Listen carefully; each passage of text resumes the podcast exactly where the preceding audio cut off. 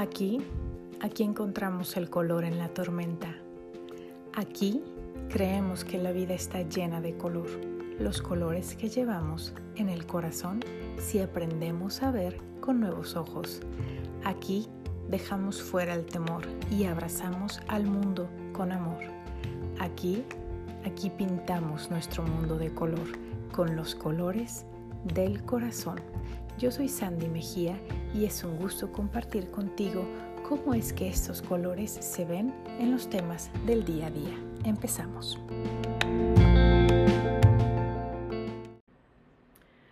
Hola, hola, ¿cómo están? Mucho gusto saludarlos otra vez, otro episodio del podcast Los colores del corazón, que como saben, o bueno, si no sabían, ya les estoy comentando eh, también ya lo estoy grabando para YouTube, en todos los que me están viendo en YouTube también saludos, un gusto siempre venir con ustedes. Y bueno, este es el episodio número 55, 55 de este podcast, Los Colores del Corazón.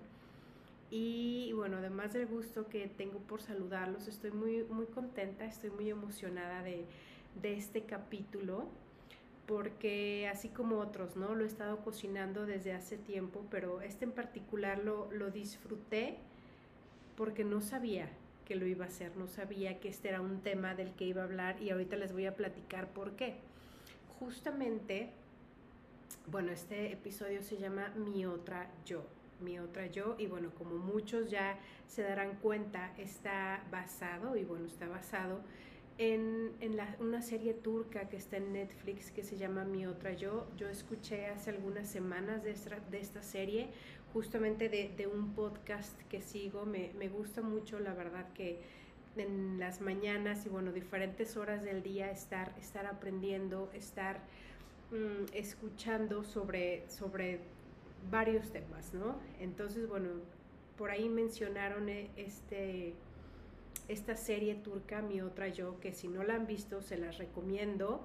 Y bueno, ahora sí ya parto con el tema y como en otras ocasiones cuando voy a hablar sobre alguna película, sobre alguna serie, también les aviso, o sea, por eso les digo desde un principio, porque si no les gustan los spoilers, repito, a mí no me gusta que me cuenten las cosas. Entonces, de igual manera, si a ti no te gusta que te cuenten el final de las cosas o puntos importantes, entonces mejor ponle pausa y después vienes a ver este video o vienes a escuchar el audio, ¿sale? Porque sí voy a decir ahí algunas cositas. Entonces no, no quiero ser la causa de tu spoiler, pero entonces sí, sí mejor les platico desde ahorita. Entonces, bueno, este es el episodio 55, lecciones aprendidas de la serie Mi Otra Yo. Y bueno, para dar un poquito de preámbulo de qué trata esta serie, eh, la serie son ocho episodios nada más y nos retrata la historia de tres amigas, tres amigas turcas. Cada una está eh, viviendo diferentes cosas. Una es una cirujana súper exitosa, reconocida y le va súper bien casada. Ella es Ada. Otra amiga que es la, típica amiga, la, más fiestera, la más loca, la más, este, pues social, la más súper fiestera, ¿no? Ella es Leila, ella está casada y tiene un hijo y es también como influencer, ¿no? En Instagram. Eh, y la tercera que es Segbi, que es la amiga soltera y está pasando por un cáncer de mama. Está pasando por, de hecho, cuando empieza la serie está en una situación ya muy grave porque literalmente lo que le dicen los doctores es que ya no hay cura y ya no hay tratamiento para ella. Entonces aquí es donde empieza la serie y aquí es donde, donde va, vamos a ver todo lo que se desarrolla, ¿no? Entonces, eh, el primer punto que quiero compartir yo con ustedes es la existencia de otros caminos, algo que podemos aprender de esta serie, punto número uno que yo tomé y que como les digo, estos son puntos que yo tomo, pero creo que si, nos ponemos, si nos sentamos hacia la mesa y nos ponemos a discutir, créanme que se pueden sacar muchísimas cosas más, pero traté de hacerlo así como que resumido y dije, bueno, ¿cuáles son las, las enseñanzas que yo puedo compartir?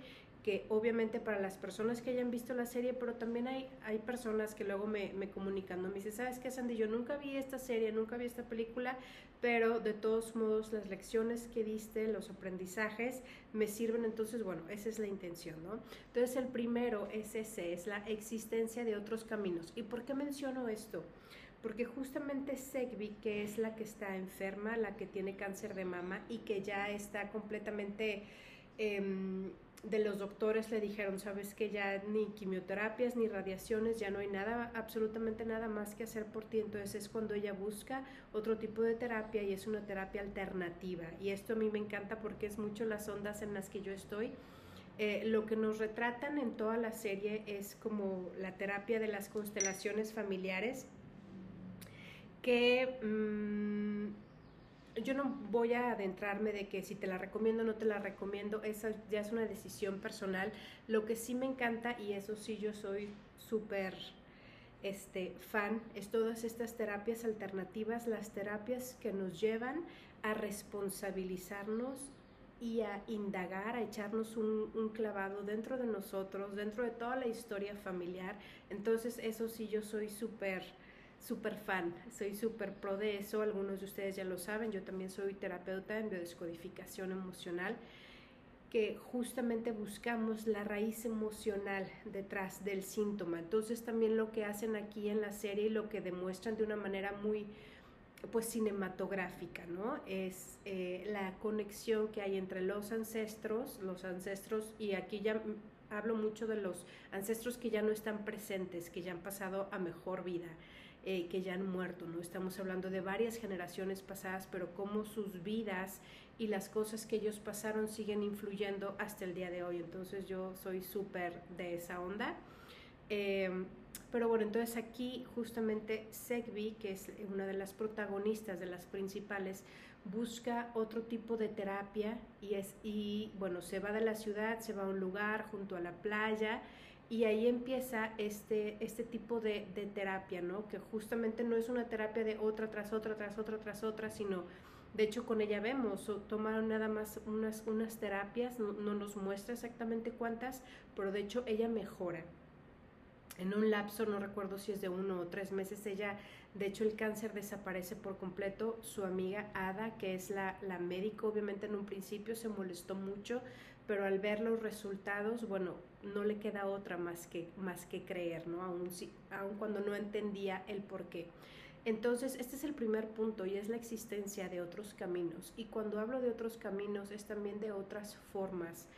Es muy difícil cuando en la vida nos casamos solamente con un método, nos casamos solamente con una idea, porque porque entonces todo lo que sea diferente a eso nosotros lo vamos a ver como un ataque, lo vamos a ver como una amenaza y lo vamos a, y de inmediato vamos a empezar a juzgar como si eso fuera incorrecto. Entonces, aquí justamente mi invitación es hacia eso, a que podamos, voy a acomodar aquí el micrófono, a que podamos ir abriéndonos a la posibilidad de que hay más formas, a la posibilidad de que hay más caminos y de que hay más maneras.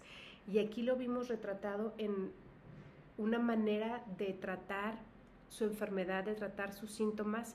Entonces aquí también lo hablo desde el, hecho de hay varias maneras en que tú te reconstruyas, no es nada más una. Y aquí también, por ejemplo, se puede acoplar, hay varias maneras de que tú recibas ingresos hay varias maneras en que tú soluciones a lo mejor el problema que tienes con tu pareja, el problema que tienes con tu jefe o con tu equipo de trabajo. No solamente es una manera.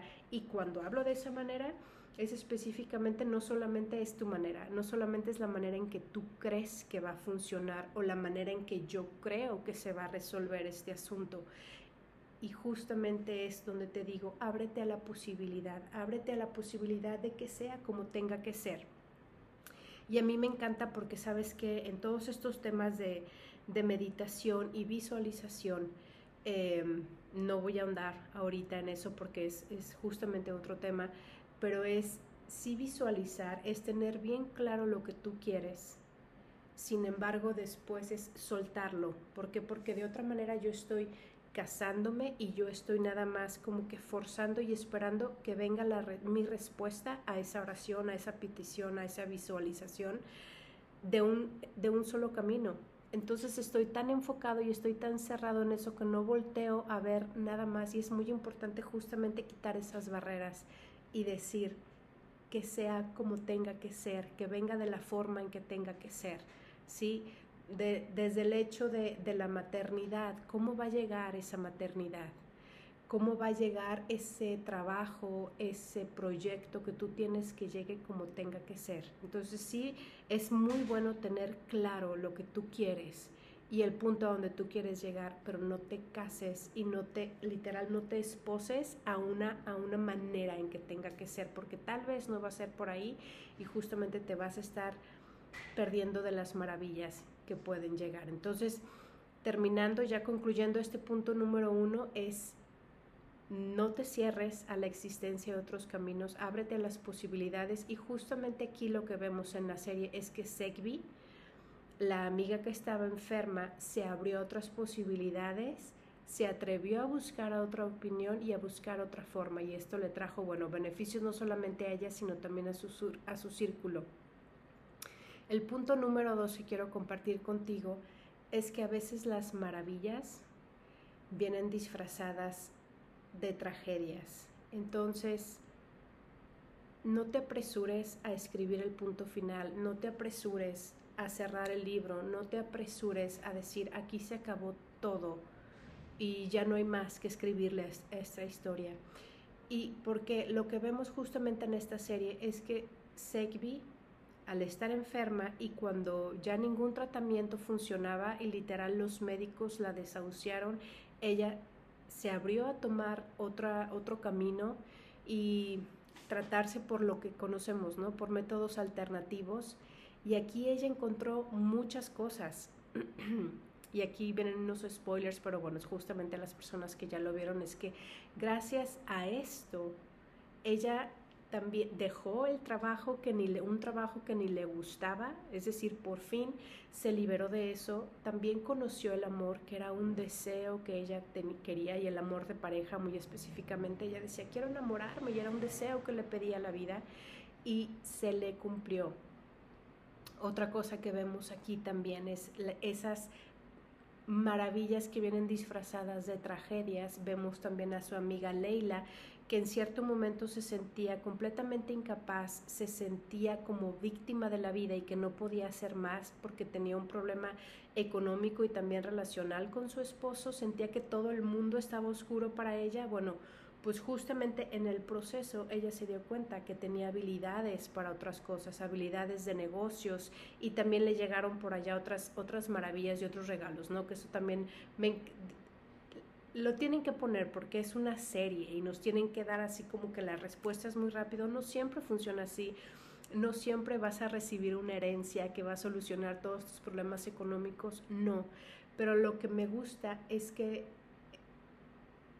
este personaje que es de Leila, ella se abre a otras posibilidades y eso que parecía ser una tragedia económica y con su esposo también y de que no sabía hacer nada, le abrió también ella se abrió la posibilidad y descubrió que ella podría utilizar esos dones, esos talentos para otras cosas y se convirtió en empresaria, ¿no? Se convirtió en, empresaria. Entonces, como justamente de aquí de una tragedia, tanto para Segbi y también para Leila y bueno, otros personajes terminaron siendo maravillas.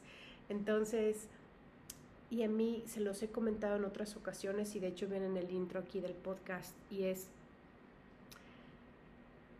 no importa qué tan oscuro está el panorama, no importa qué tan nublado, qué tan fea o difícil o tan gris se vea la, la tormenta en el lugar donde tú estás, de verdad espera y confía porque siempre hay un rayo de luz, siempre, siempre. Luego hasta llega el arco iris, ¿no? Y a lo mejor sueno demasiado soñadora e ilusoria, pero en mi vida a lo largo de mis 42 maravillosos años, lo he podido comprobar, lo he podido comprobar y, no es que, el, sol llegue a brillar en el mismo día, a veces tarda unos, unos días, pero créeme, es maravilloso. es maravilloso porque justamente aprendemos otras cosas. Entonces, bueno, ese es el punto número dos. A veces las maravillas vienen disfrazadas de tragedias, no nos confundamos, no pongas el punto final. Punto número tres, que esto para mí en lo personal fue de los puntos o de los momentos que más me encantaron de la serie. Y yo lo titulé así que es despedirse en paz. Despedirse en paz. ¿Y por qué menciono esto? Porque a lo largo de la serie vemos cómo va la relación de Ada y de su esposo, que pues no era la, la o sea, se llevaban bien, sin embargo, esa conexión, esa complicidad no existía, había compañerismo, pero le hacía falta mucho más y a lo largo de la serie fuimos viendo, ¿no? Varios detalles, pero lo que me encantó y por eso no voy a ahondar en cómo es su relación y todo eso, porque podemos sacar mucho más, pero a mí lo que me gustó es que en el momento en que ellos, por las circunstancias que sean, deciden separarse y dejarse, lo hacen en paz. Sí hay dolor, sí hay hasta cierto punto de decepción, pero lo hacen en paz. Y de hecho me encanta porque no había visto representado en alguna, en alguna serie o en, la televisión, ahora sí que en la pantalla, no había visto representado una manera de despedirse tan hermosa, que es ellos acostados juntos y se están tomando las manos y no dicen nada, pero ella primero le quita el anillo de, de matrimonio a él y después él se lo e, quita a ella sin decir nada más, pero en una paz y además tú sabes que entre ellos hay amor. Hay amor enorme e inmenso y justamente por ello es que se pueden despedir en paz. Se agradecen por el tiempo que estuvieron juntos y se despiden y se dejan ir. Entonces, aquí mi invitación y es la tercera lección que tomo es que podamos aprender a despedirnos en paz. Hay tantas situaciones, ¿no? En, vez, y, estamos acostumbrados, creo que el ser humano somos así, ¿no? Somos mucho del drama, eh, tantas relaciones donde en un momento tú decías, híjole, es que yo amo a esta persona, es pues, mi mundo entero, ¿no? Y se hablan todo el día y mensajitos y comparten y todo, ¿no? Pueden tener hasta hijos en común, tantos proyectos en común, pero y te aseguro que tú conoces una de esas historias o tú tienes una de esas historias donde ya después literal se ignoran. Y es como si la otra persona fuera un completo desconocido. A mí en lo personal eso se me hace tan triste triste, triste, triste, o sea, no encuentro otra palabra, porque es como si nos deshumanizáramos. Sin embargo, bueno, esto ya es decisión de cada uno, cómo lo quiere vivir, cómo lo quiere tratar, pero para mí esta manera en que lo retratan de poder despedirse en paz me pareció maravillosa. Felicidades, me encantó. Lección número cuatro, que esto también me, me encantó, me encantó este personaje de, de Leila y esta lección número cuatro es apuesta por tu corazón. Es apuesta por tu corazón. Y aquí lo quiero relacionar mucho también con, con la intuición. ¿Sabes por qué? Porque la intuición justamente nace en el corazón, no nace aquí, no es el conocimiento, es así, lo tienes de inmediato y es una certeza. Y es por eso que en otras ocasiones, y de hecho por ahí tengo algún uno de los diseños ¿no? que he compartido con ustedes, donde justamente la brújula de la vida la tenemos aquí en el corazón. Confía en tu corazón y apuéstale a tu corazón. Y sabes que podemos llegar a, a, perder, y aquí estoy haciendo comillas para lo que, los que nada más están escuchando, humanamente se puede decir estás perdiendo o apostaste por tu corazón y perdiste. Por aquí es donde yo también digo, ¿quién define qué es ganar y qué es perder? Verdaderamente te, te invito a que tomes tiempo para escuchar a tu corazón y apuestes por él porque literal y, lo he vivido, lo he vivido en algunas ocasiones, es, le apuesto a mi corazón y aún puede parecer que perdí, hago comillas nuevamente, sin embargo, yo que me conozco a mí misma, yo que puedo ver dentro de mí, me puedo ver y decir felicidades, Andy, porque apostaste por ti, apostaste por, esa, por esas ganas, por ese deseo, apostaste por ti y lo arriesgué todo.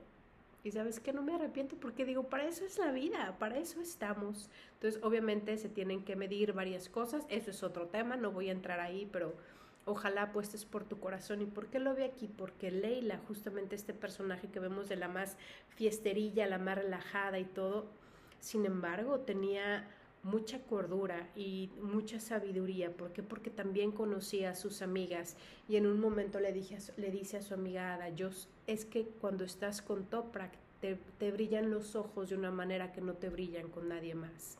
Eso es sabiduría. Eso es poder ver a la persona mucho más allá que solamente lo que la sociedad o lo que ciertas normativas nos piden. Y ella también lo vivió en carne propia, Leila. ¿Por qué? Porque cuando la sociedad le, le, marcaba, ¿no? De que dejara ya a su esposo, que no lo esperara, que se divorciara, todos estos temas, y ella decía, no, porque lo amo, porque estoy enamorada de él, a pesar de que él me haya sido infiel. Ella también toma su responsabilidad, pero como a mí de verdad me sorprendió porque no, no, no quiere dejarlo en ningún momento y ella decidió apostar por, por su corazón. Entonces esto me encanta. Así que esa es la lección número cuatro, que es apuesta por tu corazón. La lección número cinco que tomo yo de esta serie de mi otra yo es la aceptación libera. La aceptación libera. ¿Y esto porque Porque justamente tiene que ver con esa batalla que tantas veces llevamos y si nos damos cuenta es que ¡ah! en tantas cosas al día al día y en el día a día estamos desconformes, estamos repelando por esas cosas que suceden, entonces estamos todo el tiempo en resistencia, en resistencia, resistencia y eso cansa, nos, nos cansa físicamente, mentalmente y emocionalmente porque estamos peleando contra esas cosas que ya son decisiones de otras personas, decisiones de mis padres, de mis amigos, de mi jefe, de la sociedad, de tantas cosas que están pasando, no las podemos controlar. Entonces, ¿qué es lo primero que puedo hacer? Voy a aceptar eso que está pasando. Y esto de aceptación también lo, estoy ligando muchísimo con el tema de perdón. Pero justamente como aquí en la serie lo hablan de eso y en alguna ocasión lo he compartido en los otros podcasts, que es más que decir yo te perdono, soy tan buena, soy tan bueno, soy tan perfecto, tan perfecta que te doy mi perdón te doy el regalo, te otorgo mi perdón, o sea, me estoy poniendo yo como rey, emperador, lo que sea, ¿no? O sea, y justamente aquí en la serie lo retratan, de que cuando otorgamos el perdón nos estamos poniendo en una, en una posición como arriba de la persona que hizo la ofensa. Y a mí algo que me ha gustado, que he entendido ya desde hace años y justamente lo estoy practicando, y repito, no porque ya sea la experta, la supermaster en este tema, porque no lo soy, y lo voy a seguir practicando hasta mi último día que esté en esta tierra. Y es practicar la comprensión. Y en la comprensión justamente es porque, porque yo veo la historia de esa otra persona, me pongo a analizar cuál es su pasado, desde los padres que tuvo, los lugares en donde vivió, los problemas que ha tenido. Y sabes qué, si realmente conociéramos a detalle la historia de esa persona que nos ofendió, y lo estoy poniendo entre comillas, nos daríamos cuenta que si yo hubiese estado en los zapatos de esa persona, de ese agresor mío, yo hubiera hecho exactamente lo mismo. Y justamente cuando llegamos a esa conclusión, es cuando esa idea de perdón se desvanece, nos damos cuenta que no tengo absolutamente nada que perdonar, porque entiendo de dónde vino ese comportamiento, entiendo de dónde vino esa frase, entiendo de dónde vino esa agresión. Entonces, justamente por eso es que la aceptación libera, y aquí yo lo veo completamente tomado de la mano, ¿no? Por la comprensión y aquí justamente lo que nos habla la serie, ¿no? Es de respetar también las decisiones de otras personas, de mi madre, de mi padre, de mis amigos, aunque no sean las que yo no estoy a lo mejor de acuerdo y a mí no me gusta, pero lo respeto. ¿no? Y precisamente por todas estas historias que venimos cargando y que traemos de nuestros antepasados, no nos toca juzgar, no nos toca calificar de si hicieron bien o mal, sino simplemente respetar y aceptar que eso fue. Y eso nos libera, nos libera muchísimo porque se elimina el juicio, el juicio se va, ya no hay más juicio, ¿sale? Siguiente punto de lecciones de esta serie de miniserie, Mi otra yo. El punto número 6 que anoté es suelta la ira. Y esto lo vemos cuando ya en los últimos capítulos Ada todavía no sabe bien qué, qué decisión tomar, qué hacer con su vida, sobre todo en cuanto en el aspecto amoroso de relaciones. Eh, y va con, con Saman, el gurú o el terapeuta, ¿no? Y él le hace este comentario que me gustó mucho y es, ¿hasta cuándo vas a estar cargando con toda esa ira?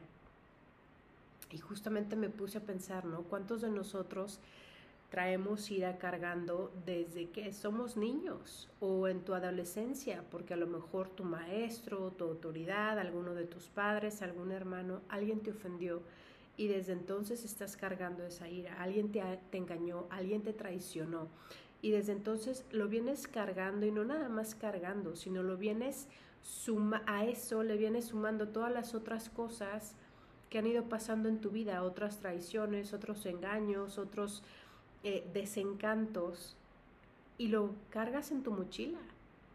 Y justamente aquí, y lo voy a relacionar con algo que, que Joe Dispensa, el doctor Joe Dispensa, que lo he mencionado aquí también antes, justamente comenta, ¿no? O sea, el ser humano somos alguien que vivimos una ofensa una vez en la vida, pero lo revivimos cientos y cientos y cientos de veces en nuestra cabeza, en nuestro corazón.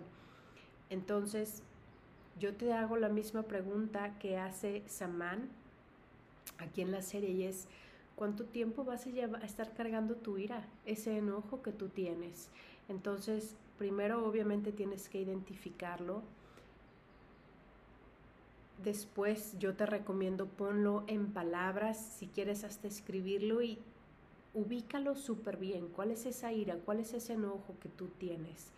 Y punto número tres, es lo que tú tengas que hacer. Si tienes que hablar con alguien, si necesitas gritar, si necesitas golpear, ¿no? Aquí yo a, algunos pacientes eh, les he recomendado, ve clases de box. O sea, ahí verdaderamente te vas a poder em, desfogar todo lo que tú quieras, ¿no? Poder dar, dar golpes, gritar y no nada más eso, o sea, a lo mejor necesitas aprender autodefensa, en fin, otras cosas que no voy a ahondar en eso, pero literal, es necesario que soltemos la ira. Entonces identifica si lees que la tienes en tu vida, hay que reconocerla y hay que darle un espacio para entonces sentirla y después soltarla. Y justamente ligado con esto viene el punto número 7, que es la importancia, la importancia de hacer duelos. Y esto en las terapias de biodescodificación lo veo muchísimo, lo veo muchísimo. ¿Por qué? Porque la mayoría de nosotros traemos historias cargando que son historias inconclusas donde no ha habido un cierre, donde no ha habido una despedida, donde no se ha reconocido. por ejemplo, aquí lo vemos en la serie, ¿no? Este, este personaje de Ada, vemos a lo largo de los capítulos que en su relación con Toprak se embarazó, después ella se da cuenta que él, él la engañó, entonces lo que hace es nunca le cuenta de este embarazo y además se hace un aborto. ¿Y qué pasó? Lo llevó por su vida como si nada hubiera pasado. Sin embargo, los resultados en su vida estaban indicando que era un evento que no había superado del todo. Y a mí algo que me llama mucho la atención, y aquí sí literal voy a, compartir algo súper, súper personal, que a lo mejor puede eh, causar fricción con algunos y está perfecto, si no piensas de la misma manera que yo, de veras que lo respeto, está fabuloso. Pero en estos últimos años que se está haciendo tanto alboroto hacia la libertad de la mujer por el aborto, por el otro lado yo me pregunto, ¿y se le está dando a la mujer que se practica un aborto, se le está dando un acompañamiento emocional, un acompañamiento psicológico para que pueda vivir esta pérdida, este duelo, porque no es nada más el hecho de que se practique el aborto, es todo lo demás, todas las consecuencias que trae para ella, también para el padre de esa criatura y puede ser para la familia, o sea, son, son, cosas que no es nada más, ahí me practico el aborto y ya, no, son de verdad que son temas mucho más profundos que están súper enraizados y es necesario que se hablen y es necesario hacer los duelos. Em, aquí vemos en la serie y me gustó mucho, ¿no? Como lo representaron, es algo muy simbólico, pero es que nuestro cerebro así funciona. Nuestro cerebro no distingue lo que es real de lo que es simbólico.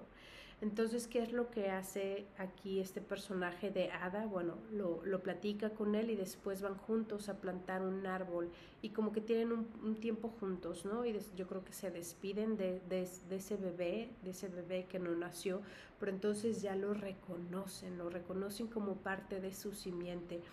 Y esto, si tú has pasado por algo así, es muy importante que también lo hagas. Y por ejemplo, en, mi historia yo también he, reconocido a esos, a esos bebés, a esos seres que no se reconocieron en mi árbol. Y esto aquí yo lo estoy hablando por parte de mis abuelas. Y si te pones a indagar, vas a ver que en tu historia también hay temas así. Y estos temas, cuando no están cerrados, pueden traer justamente otros, otra sintomatología u otros temas mucho más profundos, como por ejemplo, hay mucho eh, lo que es el ovario poliquístico, obviamente en las mujeres, ¿no? Es justamente porque ha habido muchos abortos y muchos niños no reconocidos. Entonces, ¿qué es lo que pasa? A veces la hija o la nieta o la sobrina, que puede ser la sobrina nieta, está teniendo estos síntomas y ella nos explica y dice es que porque yo tengo ovario poliquístico y además no me puedo embarazar cuando yo sí quiero embarazarme. Y esto de lo que me está hablando justamente es de que hay niños que no quisieron, que no nacieron y no han sido reconocidos. Entonces, bueno, son temas, ahora sí que como te digo, mucho más profundos, pero es la importancia de indagar un poco. Si tú a lo mejor estás en esta situación, puedes preguntar, con las personas que tienes a tu alrededor de que, oye, abuela, tú tuviste abortos y aquí la mayoría de esos abortos no, no fueron eh, pensados o ocasionados, sino que simplemente, bueno, el cuerpo lo rechazó, ¿no? Que también se dio mucho, pero las mujeres pasaban eso en silencio, no lo compartían en nada, era como un secreto. Entonces esos niños justamente que nunca llegaron a ver la luz, se les tiene que incluir en el árbol y se les tiene que hacer un duelo. Entonces, porque puede impactar en muchas otras, en muchas otras áreas, ¿no? Y bueno, seguimos. Punto número 8, ¿qué te está robando la energía? Y esto está, si se fijan, muy, muy ligado con el podcast anterior que titulé La incondicional, ¿no? Justamente esas fugas de energía que tenemos. Bueno, Ahora aquí el punto número 8 es justamente eso, que te está robando la energía. Y aquí donde yo lo vi fue con la mamá de Sekbi. Es una señora así muy linda, las atiende a todos, les da de cocinar, es muy amorosa, muy ese corazón de madre con todas. Sin embargo, es a su hija apenas si la deja respirar. No la deja ser una adulta, no la no confía en sus decisiones, no le permite justamente que ella decida y si se va a equivocar, pues que se equivoque. Pero al contrario, la está criticando constantemente y no nada más a ella, critica a otras personas, ¿no? Pero lo que yo me di cuenta, dije, esta señora no es, es, es un foco súper rojo, pero es, es como un hoyo en la balsa y por ahí se está metiendo todo el agua. Entonces se le tiene que poner un alto. Entonces justamente la lección que tomé de aquí es identifica, identifica qué es lo que te está robando la energía. Porque eso que te roba la energía también te roba la alegría, también te roba la alegría, te, te mueve en cuanto a tu enfoque, en cuanto a tu meta y en cuanto a tu visión. Es decir, te, te, te, te pone todo el mundo de cabeza, ¿no? Pero justamente depende de ti, de qué tanto poder y de qué tanta entrada le estás dando en tu vida. Y también justamente eres tú mismo quien puede decir ya no más. Y me gustó también cómo lo representaron y cómo lo pusieron aquí en la figura de, de la madre, ¿no? y en esta, en esta cultura latina que para nosotros la madre es tan importante, eh, pero justo dice Enrique Corbera, ¿no? Que la violencia más grande es esta sobreprotección de las madres sobre los hijos. Entonces, si tú eres madre, yo también te pregunto, ¿qué tanto estás sobreprotegiendo a tus hijos, a tus hijas? ¿Qué tanto les estás impidiendo tomar sus propias decisiones? que sobre estas decisiones también aprendan. A veces es necesario tropezar, es necesario equivocarnos y por eso lo vuelvo a poner entre comillas. Pero pues la importancia, la importancia de que cada ser, de que cada individuo pueda ser, pueda vivir su independencia, pueda vivir su propio crecimiento, pueda ser responsable de su desarrollo. Esto obviamente hay etapas de la vida, ¿no? No vas a dejar a un niño de 5 años, una niña de 3, pues a que estén solos por ahí. No, no hablo de eso, sino sobre todo ya en la, en la edad adulta, ¿no? Y todo de, en el tiempo que es el, el preciso, el correcto. No creo que haya una regla para todos. Este, pero bueno, ese es el punto número 8. ¿Qué te está robando la energía? Identifícalo y también tapa esas fugas de energía. Y aquí viene ligado con el poner límites. Pon límites. Y punto número 9. Asunto no, resuelto, no resuelto es un asunto que va a volver. Ahora sí que prueba, prueba no aprobada es una prueba repetida.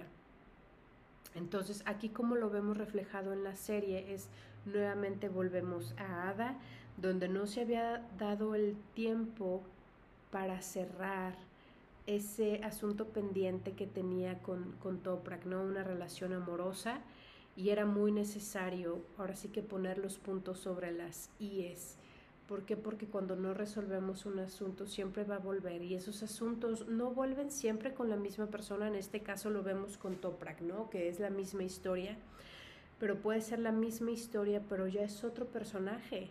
Y aquí, ¿por qué podemos estar nosotros diciendo es que eh, eh, se repite la misma historia, se me está repitiendo la misma historia, pero es ya nada más con otra persona, aún si estoy en otro lugar, se repite la misma historia, entonces ahí es cuando tú ves justamente el denominador común eres tú, el denominador común soy yo. Entonces, en quien debo de trabajar es en mí mismo, e, es en ti mismo, tienes que identificar, ¿no? Y cuál es ese asunto que tienes que resolver.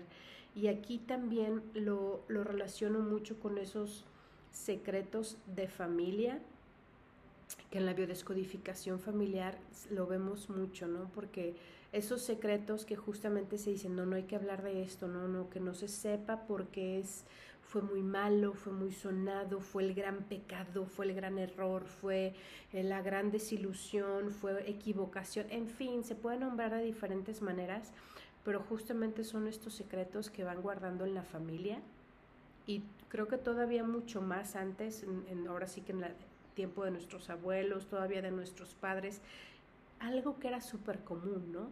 Pero que se sigue este, tapando mucho y son los hijos fuera del matrimonio, que hasta hace un tiempo todavía se les llamaba bastardos, ¿no? No se les incluía dentro de, la familia, eran como que, e, eran, o sea, sí, son hijos, pero, pero son de allá. Entonces, y como esto pueden ser mil cosas, ¿no? Entonces, estos secretos familiares que también los vemos aquí en esta, en esta serie, los vemos vez tras vez tras vez, es necesario reconocerlos, es, necesario integrarlos a nuestro árbol, integrarlos a nuestra historia y hacerlo necesario. Y aquí, híjole, vienen, de aquí se, se desprenden muchísimos temas que como lo relacioné hace ratito puede ser tanto temas de infertilidad, pueden ver temas de no poder encontrar, no poder tener una pareja estable, vienen temas como de abuso, que esos temas de abusos vienen de generación tras generación tras generación, puede ser físico, emocional, em, temas de, enfermedades que vienen, y, normalmente lo decimos, ¿no? Es, es que es una herencia pero entonces si es la herencia, ¿por qué no todos los hijos están enfermos de lo mismo? Si es herencia. ¿Y por qué entonces la enfermedad empieza hasta cierta edad?